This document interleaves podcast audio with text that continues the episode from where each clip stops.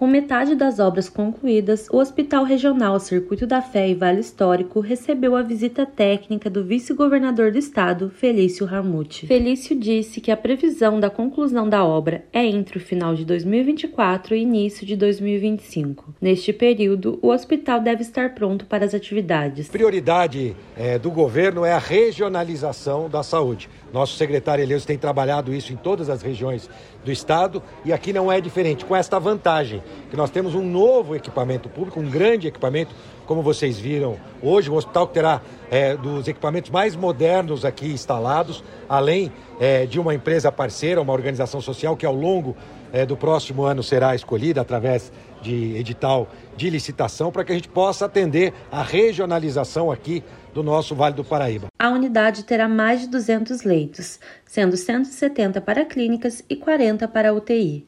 O hospital regional também deve contar com serviços de obstetrícia de alto risco, traumatologia, ortopedia, neurologia, neurocirurgia, hemodiálise, psiquiatria e outras especialidades. Como informou o secretário de Estado da Saúde, Eleus Spaiva. Está sendo todo feito uma estrutura de atendimento tanto da parte hospitalar como da parte ambulatorial, hemodiálise não é diferente, terapia renal substitutiva.